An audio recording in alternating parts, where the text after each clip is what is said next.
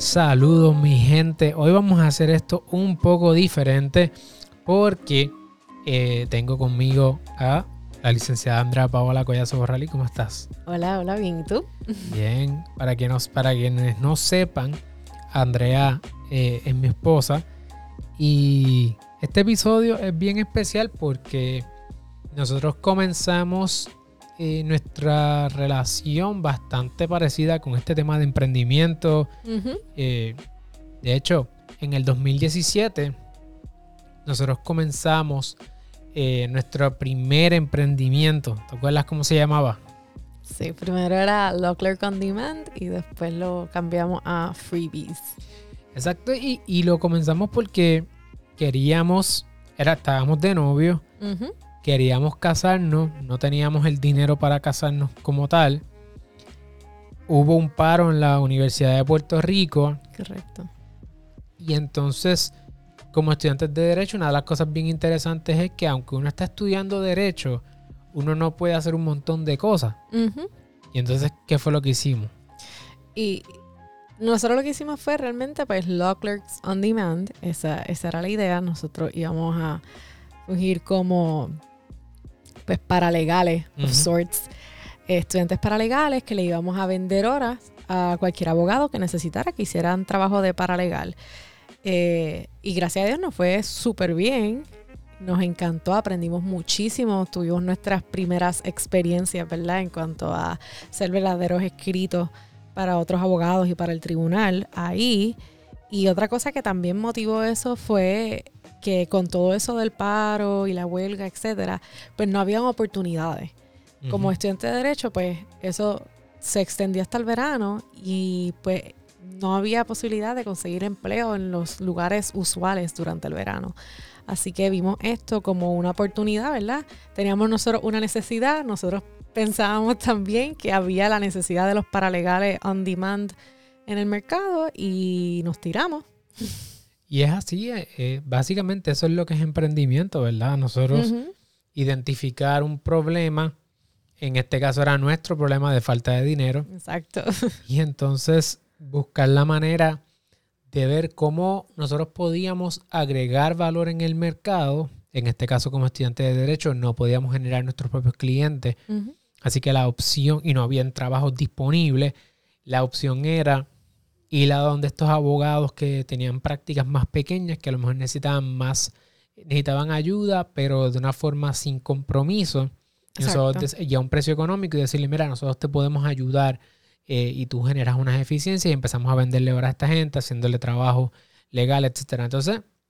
Y, lo brutal, si puedo añadir, lo brutal fue que descubrimos que había una necesidad bien real de esto para muchos abogados, ¿verdad? Que están en sus propias bufetes pequeños o trabajando como solo practitioners, hay una verdadera necesidad para estudiantes, ¿verdad? Para que hagan este, que hagan este trabajo y no sea algo que sea full time para ellos, porque no, necesidad, no necesariamente tienen los resources para que, tú sabes, tenerte ahí contratado todo el tiempo. Es así. Entonces, identificamos cómo hay la, la necesidad de parte del abogado, suplimos esa necesidad eh, resolvimos ese problema, comenzamos a generar un dinero.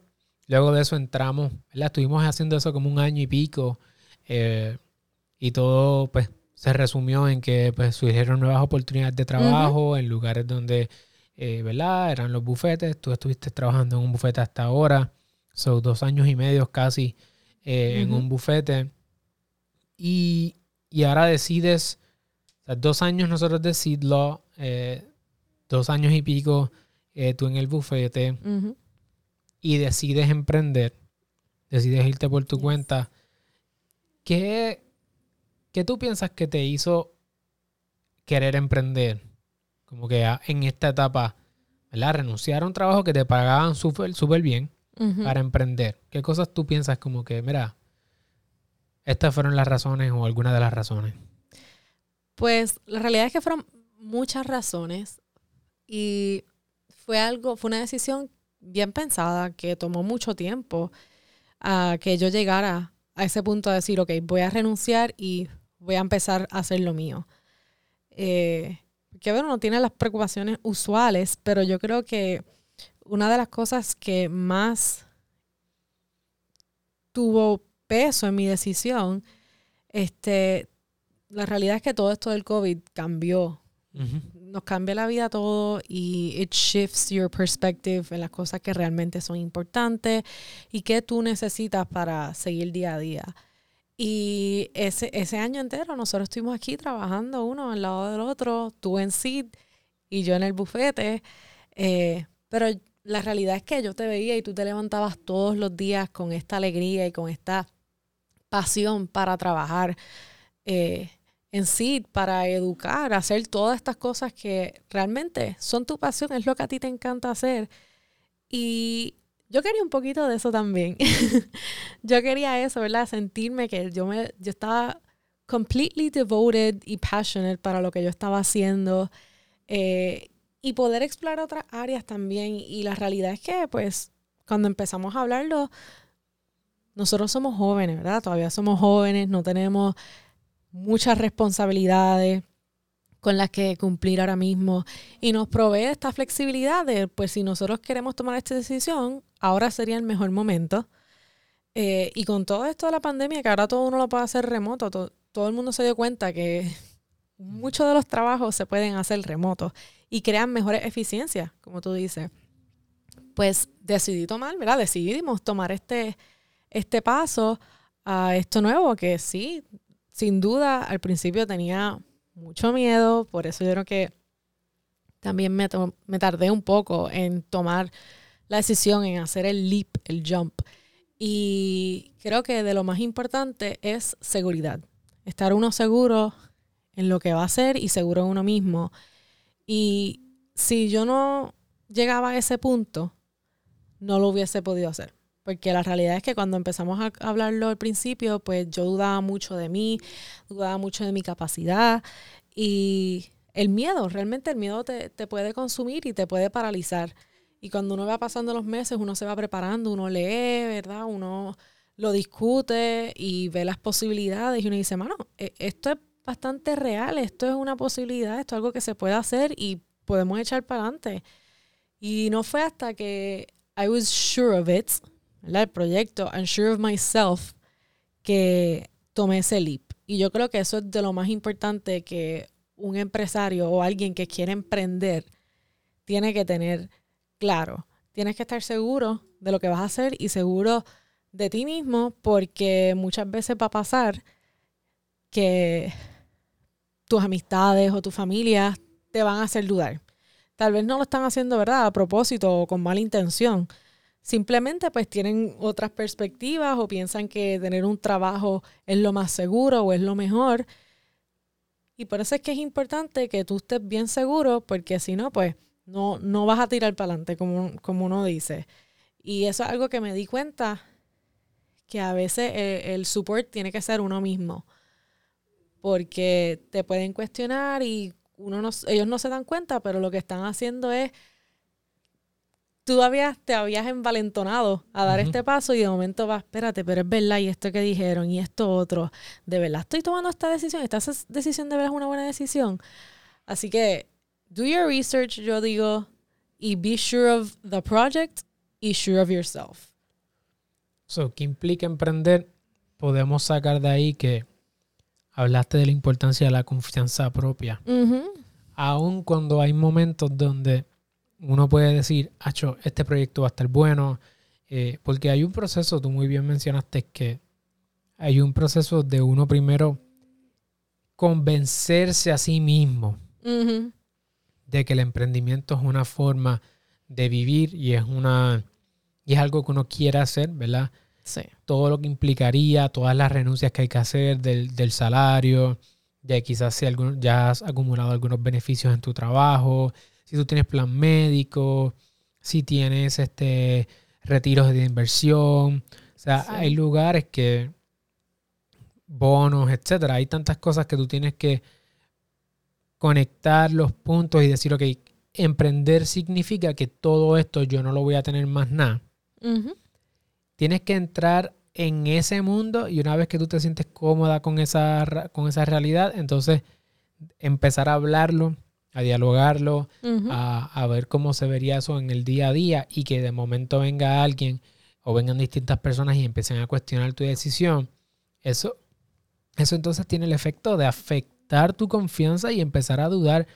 Y si tú realmente no crees en ti misma o en ti mismo, no tienes esa confianza, lo que va a pasar es que te vas a quitar. Si te vas a esconder y vas a decir, no, pues mejor sigo, sigo acá en este trabajo, tal vez esto no es lo mío. Y entonces a veces es posible que el, si esa es la manera en que uno opera, pasen los años y, y cada vez los stakes, ¿verdad? O, o el riesgo sea mayor porque hay más responsabilidades y puede que entonces te quedes en ese ciclo y cada vez sea más difícil emprender ese negocio que quizás al principio. Entonces, nosotros tuvimos esa primera experiencia, eh, como mencionamos, y ahora estamos otra vez retomando ese camino de emprendimiento. Creo que una vez que se prueba lo que es ser su propio jefe, y, y creo que en verdad la pandemia ayudó muchísimo porque estuvimos un año aquí encerrados, Ujú. tú y yo juntos trabajando todos los días. La exacto. diferencia era que tú te reportabas a un patrono, yo no. Exacto. Y, y vimos que, o sea, una de las cosas que la gente puede subestimar es que pudimos trabajar juntos, encerrados aquí, un año completo. Y funcionamos mejor que antes. Sí, sí. Sí, no, definitivamente. Nosotros éramos compatibles, porque si no, no hubiésemos podido trabajar lo Ujú. Clerk on Demand y Freebies y llevarlo a crecer a tal nivel que inclusive nos graduamos y yo seguí, ¿verdad? Seguimos con eso hasta que no fue hasta que después decidimos entonces solicitar y entrar a, a una estructura. Eh, había funcionado y estando aquí un año definitivamente made us closer porque pues estar aquí todos los días y como tú dijiste, encerrado, uno tiene que tener, ser compatible, tienes que tener synergy, tú sabes, tienes que poder comunicarte con tu pareja, con tu partner para poder trabajar las cosas, porque después de todo estamos dentro de estas cuatro paredes. Eh, y realmente sí, yo creo que nuestra relación se desarrolló y mejoró. Y pues en parte fue la que nos hizo, ¿verdad? Tomar esta, esta decisión también, ver que sí, mira, es posible, a pesar de todo, se puede. Nosotros sí podemos hacer esto desde aquí, no necesitamos mucho. Eh, y pues vimos que era, era algo viable y bien real. Así que cuando uno va a emprender, una de las cosas que uno tiene que tomar en cuenta no solamente es lo económico, sino si vas a emprender con otra persona, cómo es que funciona eso, si estás casado o casada, cuál es el feedback de tu pareja, o sea, se siente cómoda con tu emprendimiento, si lo van a hacer juntos, funcionan, hay sinergia para eso, porque no todo el mundo puede emprender juntos. Eh, y entonces esta sería nuestra segunda vuelta y Y yo, y yo creo que también, o sea, ¿verdad? Tengo que decirlo, el apoyo que tú me diste fue increíble. O sea, si no hubiese sido por ti, yo no creo que yo hubiese podido dar este, este jump. Porque la realidad es que uno tiene, ¿verdad? Un- Uno confía en uno mismo, sí, pero todo el mundo tiene esos momentos que uno duda de uno mismo y tú eres my greatest cheerleader. Es la realidad. es la realidad. Y pues cuando yo tal vez me asusto un poco, tú estás ahí detrás de mí, cheering me on y diciéndome, sí, mira, es posible. Como que let's take it one step at a time, un día a la vez. Vamos a enfocarnos en esto y lo otro. Así que yo creo que uno tiene que estar seguro de uno mismo, pero también tener un buen support system. Yo lo encontré contigo eh, y pues eso lo hizo todo lo más fácil. Yo creo a tomar este paso. confianza propia, tener un equipo de personas y las personas que te rodeen, que te apoyen. Sí, que, que, que sí, aunque tú no tienes, aunque no estés casado o lo que fuera, no Ujú. tengas fa- pueden ser amistades. Tú sabes, muchas veces hay amistades que son tu number one fans, que también te pueden, te pueden ayudar. Y obviamente yo te apoyo porque tú siempre me has apoyado a mí, así que de la misma manera que tú me apoyas y, y tú, o sea, sin ti, Sid nunca hubiese nacido, yo le he dicho 20 veces en todos lados, sin tu apoyo, Sid nunca hubiese nacido, así que yo simplemente estoy devolviéndote un poquito de todo lo que tú has hecho por nosotros y por mí, así que... Pero además de eso, para que esto no se convierta en un Beauty and the Beast, este, eh, tenemos que tener un equipo de trabajo de gente que nos, que nos apoye, gente que nos rodee, que esté en pro de nosotros. Debemos ser personas decisivas o personas que tomemos una decisión y digamos, ¿sabes qué? Eh, voy a tomar estas otras cosas, así que añado receptivas. Eh, voy a tomar en consideración esos elementos que mencionaste, mamá, papá, primo, prima, amiga. Ujú. Eh, lo tomo en consideración, lo estudio, lo analizo, pero sabes que eh, la verdad es que tomando esto desde el punto de vista racional y con todo bien medido, ¿verdad? Porque tienes que tomar una decisión también que sea económicamente viable para ti, claro. tengas tus ahorros, si es que los necesitas, sepas cuánto necesitas de dinero, entonces tomar esa decisión, pero una Mm. decisión, por favor, familia, bien pensada, porque de lo contrario, ¿verdad? Vas a fracasar más tem- o sea, temprano, vas a fracasar temprano o te expones a un fracaso temprano si tú no tienes el dinero suficiente para poder subsistir mientras montas un negocio. Una de las cosas que me hubiese gustado a mí saber cuando uno comienza un negocio es la inversión que hay que hacer. O sea, Sí. Hay que invertir en el negocio y uno invierte una de dos cosas, o tiempo O dinero. o dinero, no hay más nada. O sea, si tú quieres llegar a un lugar más rápido, necesitas meterle más dinero. ¿verdad? Así que tú necesitas meterle más gasolina para que el fuego crezca más. Necesitamos entonces ser, como emprendedores, entender que o le metemos el tiempo y el tiempo no regresa, o le metemos dinero, y, pero el dinero no lo resuelve todo. Exacto. El, el dinero lo que hace es multiplicar lo que ya tenemos. Sí, y yo creo que con, con eso es importante también eh, mencionar que para emprender a- hay un primer paso que es la introspec- ins- introspección. Ujú. Disculpen.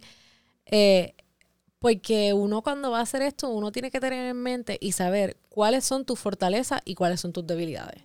Yo creo que eso es bien importante y eso también va a influir como si tú vas a decidir meterle el tiempo o el dinero, ¿verdad? ¿Cuáles son tus skills? Si lo puedes hacer tú solo, si vas a necesitar un partner o si vas a necesitar un equipo entero, ¿verdad? Que, que tenga cosas, destrezas que tú no tengas para poder hacer este sueño realidad.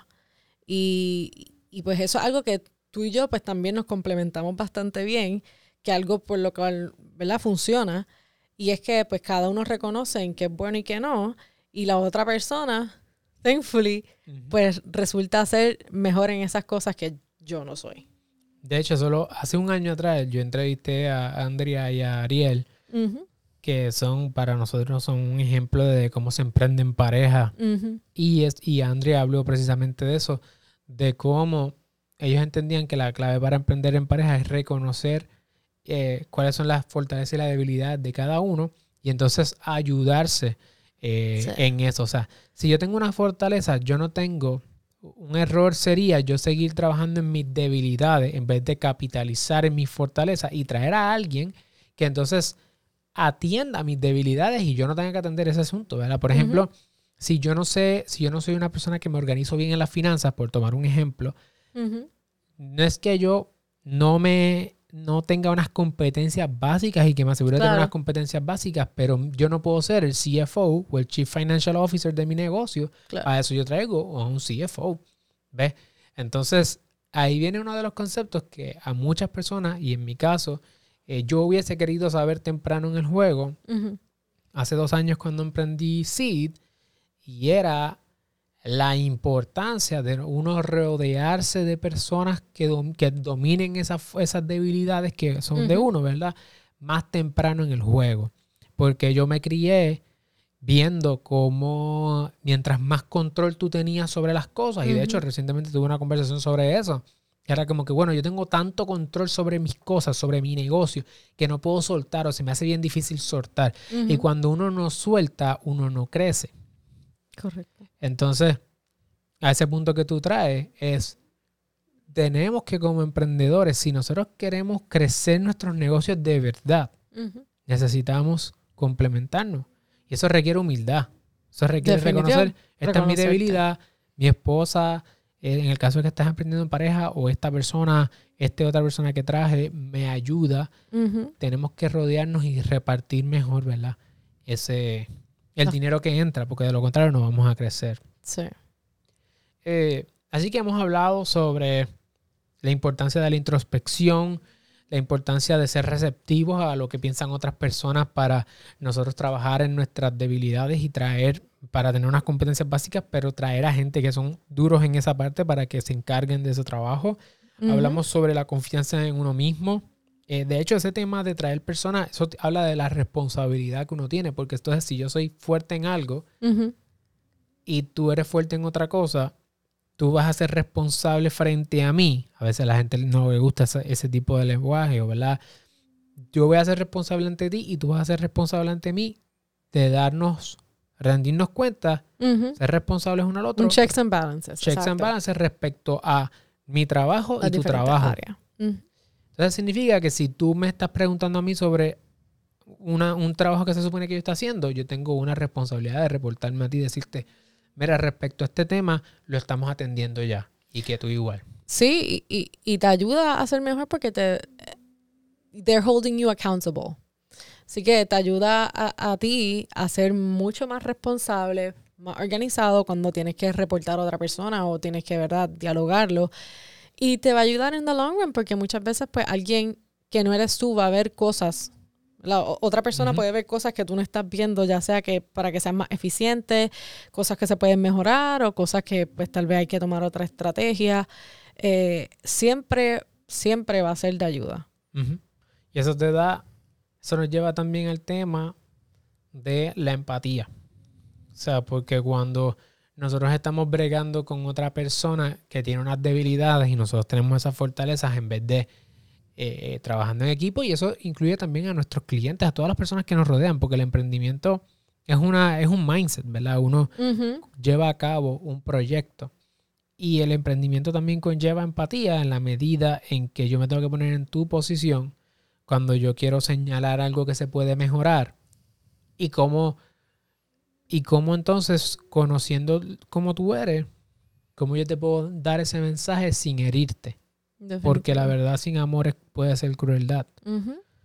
y, eso es parte del emprendimiento también. Sí, sí, e, e, es, un, es un crecimiento tanto del negocio como tú como persona, como profesional, como jefe. Y, en general, en, ¿verdad? En todo lo demás. Como tú dijiste, es, definitivamente es un mindset.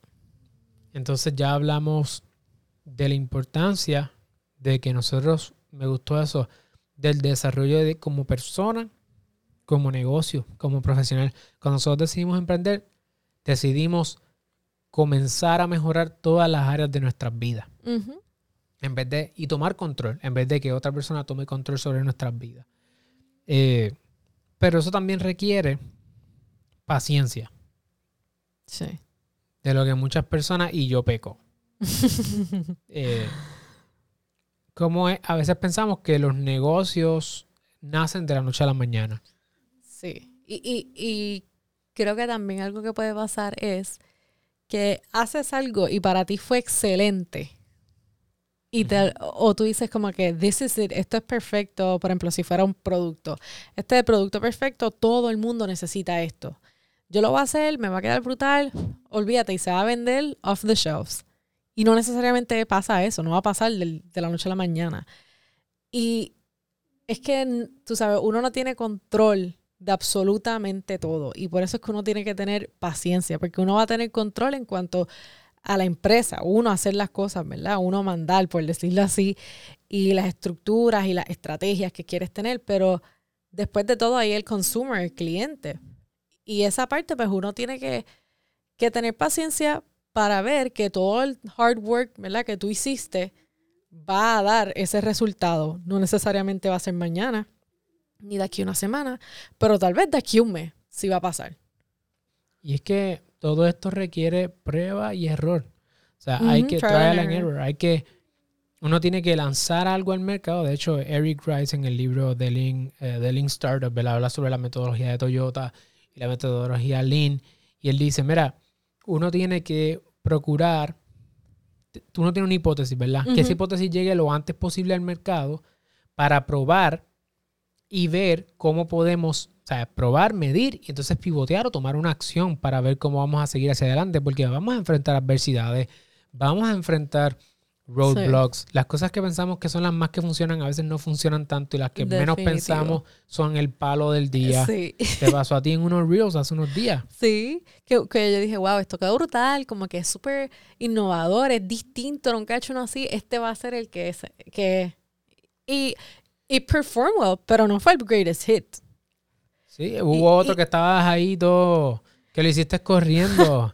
Y fue el palo. El y fue el palo. Y es que pues uno no sabe, entonces pues es trial and error. Uno sabe, pues ok, pues no te puedes molestar, no te puedes decepcionar, no te puedes quitar. Eso es lo, lo definitivamente eso es lo que menos puedes hacer, no te puedes quitar. Todos los failures, de todo uno aprende.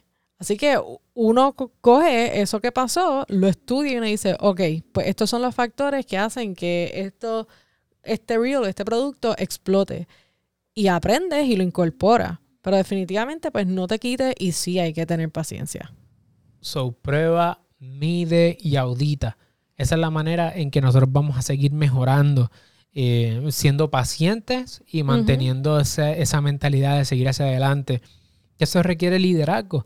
Debe- requiere liderazgo para tomar las riendas, detectar oportunidades, aprovechar los momentos. De la peor o la peor persona o la persona más difícil de liderar eres tú misma o tú mismo. Así que necesitamos mantenernos en ese path de decir, ¿sabes qué? No salió como yo quería, no importa, voy a seguir hacia adelante. Ahora, ¿hacia adelante dónde? ¿Verdad? Sí. ¿Cuál es esa cuál es ese lugar hacia el cual nos dirigimos? Porque podemos estar corriendo hacia una dirección y la dirección ser la incorrecta. Entonces necesitamos visión. ¿Cuál es el grander picture? ¿Por qué yo quiero seguidores? ¿Por qué yo quiero suscriptores? ¿Por qué yo quiero dinero?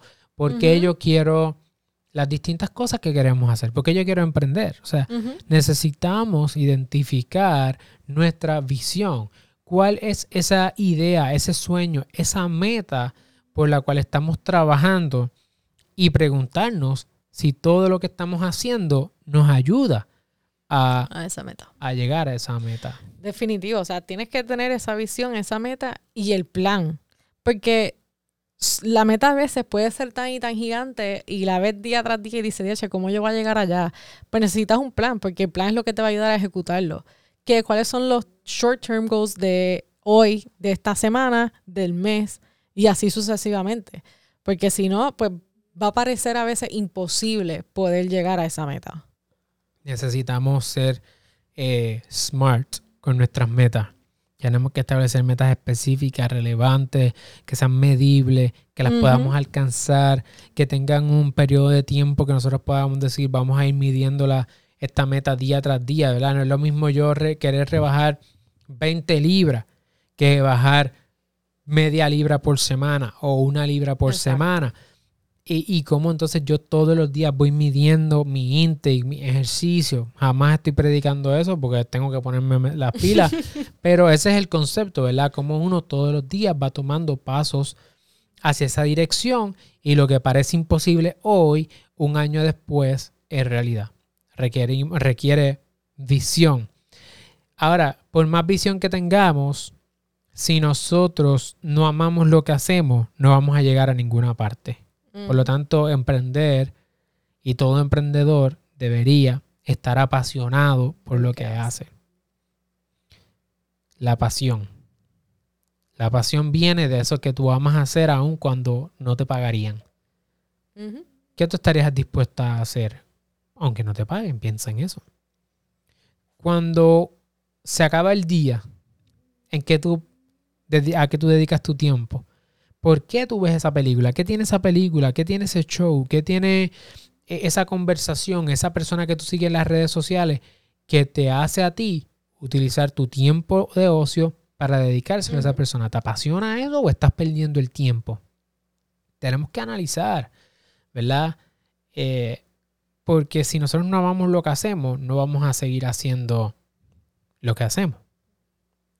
Entonces, ¿hasta qué punto vamos a estar motivadas, motivadas o motivados lo suficiente como para enfrentar y lidiar con las dificultades que van a surgir en el camino? Enfrentar los, los no, enfrentar los rechazos, enfrentar la duda propia, enfrentar los meses difíciles Y seguir para adelante. y a seguir para adelante.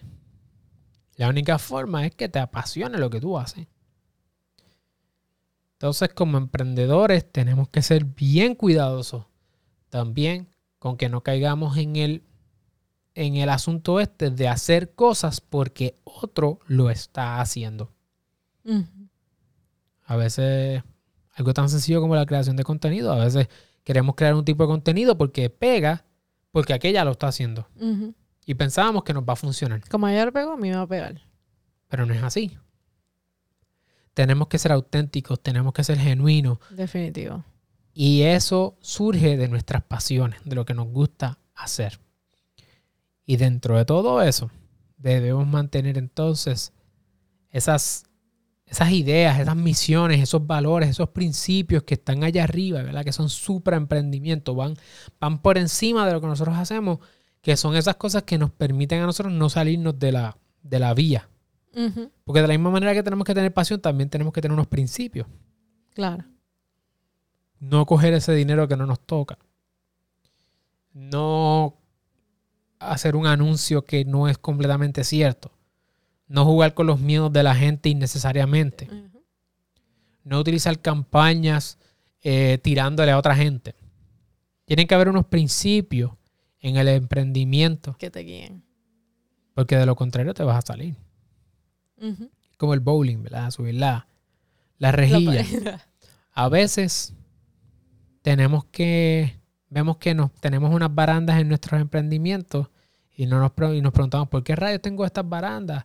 No, no crezco más de aquí, no subo más de allá y a veces es por nuestro bien hasta que no aprendamos a darle al pino, ¿verdad?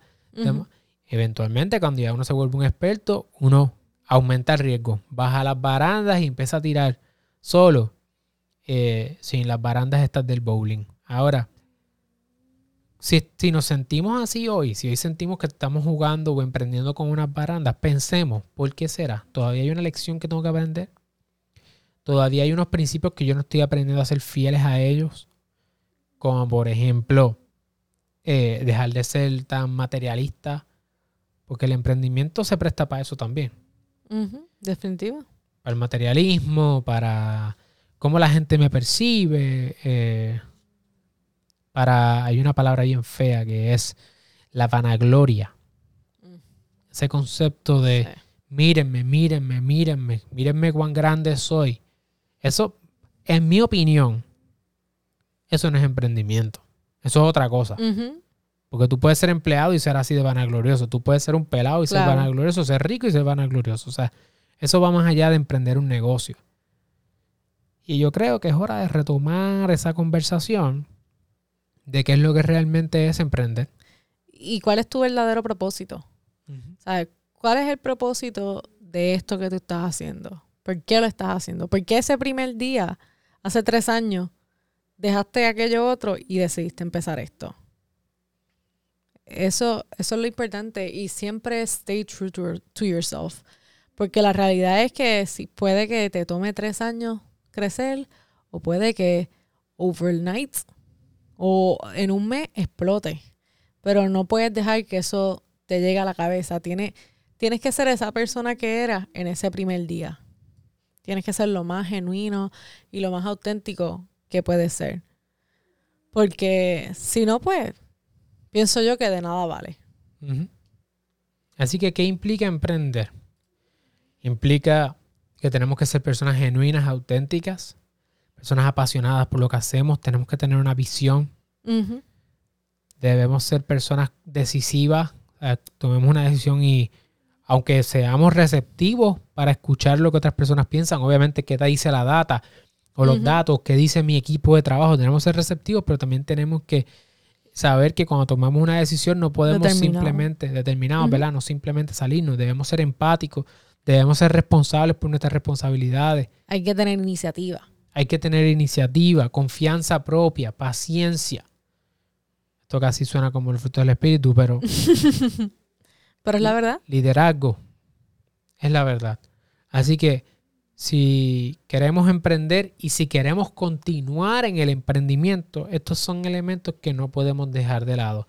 Porque no importa en qué etapa de nuestro libro, en qué capítulo estemos, estos son principios que van a estar, son el hilo dorado que llevan desde la portada hasta el final del libro. Y si nosotros hacemos eso, tendremos un emprendimiento que dentro de nuestras propias realidades tendrá un impacto positivo para nuestras vidas, los que nos rodean y obviamente nuestros negocios. Oye, si te quedaste escuchando hasta aquí este episodio, te voy a pedir que por favor lo compartas con otras personas, conectes con Andrea y conmigo en las redes sociales y nos dejes un comentario en Apple Podcast, porque así nos vas a ayudar a poder alcanzar a más personas y ayudarles a empaquetar su cerebro. Hasta la próxima.